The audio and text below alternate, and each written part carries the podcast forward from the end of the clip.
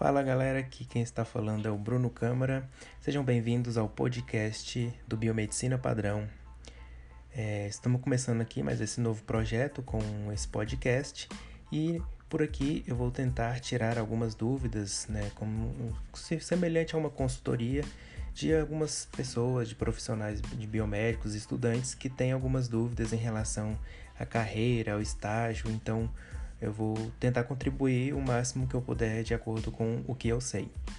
Bom, primeiro, a primeira pergunta vem lá do LinkedIn. Então, quem não me segue ainda lá, não é meu amigo, me procura lá, Bruno Câmara, e aí você consegue me achar e me adicionar. Bom, eu recebi uma pergunta falando que é, a pessoa tinha feito o mestrado, desde a graduação ela já fazia iniciação científica e ela já foi direto para o mestrado, e aí ela terminou o mestrado e enviou o currículo para todas as faculdades que ela conhecia e tudo mais, para o RH, mas que até agora não teve nenhum retorno né, do envio desses currículos. E ela também diz que não tem muita é, experiência na parte de análises clínicas, né, já que ela ficou mais voltada para a parte de pesquisa científica aí. Então ela queria saber né, o que, que ela poderia fazer. Bom, o meu conselho é você fazer networking, né?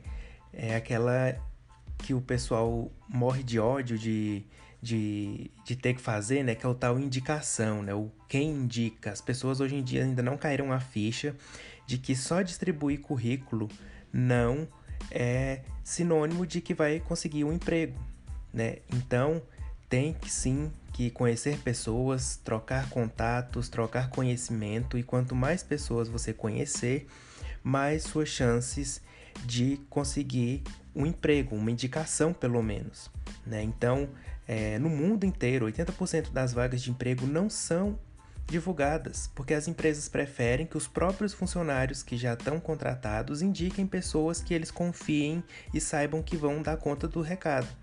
Né? Então, é, a gente sabe que trabalhador né, tem muito.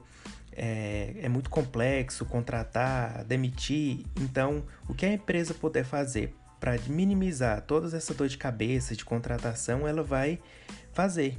Então, se você conhece seus professores, né, se você tem amigos, colegas que formaram junto com você que já trabalham, peça uma indicação. Claro que lá depois você vai ter que se garantir. Né? Não adianta só ser indicado e chegar lá na frente e não conseguir. Mas o primeiro passo é essa indicação, então é networking. Né? Põe a sua cara na internet, cria um blog, um podcast, um site, fale das coisas que você tem conhecimento. Quanto mais você é visto, mais você é lembrada e pode até surgir um convite depois para você dar aula, por exemplo. Né, quando eu terminei a minha residência em hematologia e hemoterapia, eu distribuí currículos, né, mandei para alguns conhecidos meus que eu já tinha contato e aí fiquei uns quatro meses, né, é, esperando, fazendo outras coisas, mas em stand-by. E aí então, é, em julho, né, uma coordenadora de biomedicina que eu tinha dado, ido dar uma palestra um tempo atrás me chamou falando: Olha, é, surgiu um imprevisto, a professora não vai poder e eu queria então te chamar para você substituir ela e dar aula. Então foi assim, em cima da hora, uma semana antes das aulas começar, eu já fui, nem entrevista fiz, né? Porque ela já sabia, tinha visto minha palestra e, e gostou do que eu tinha do, da minha didática, então ela já foi e eu já fui contratado, né? Sem entrevista nem nada.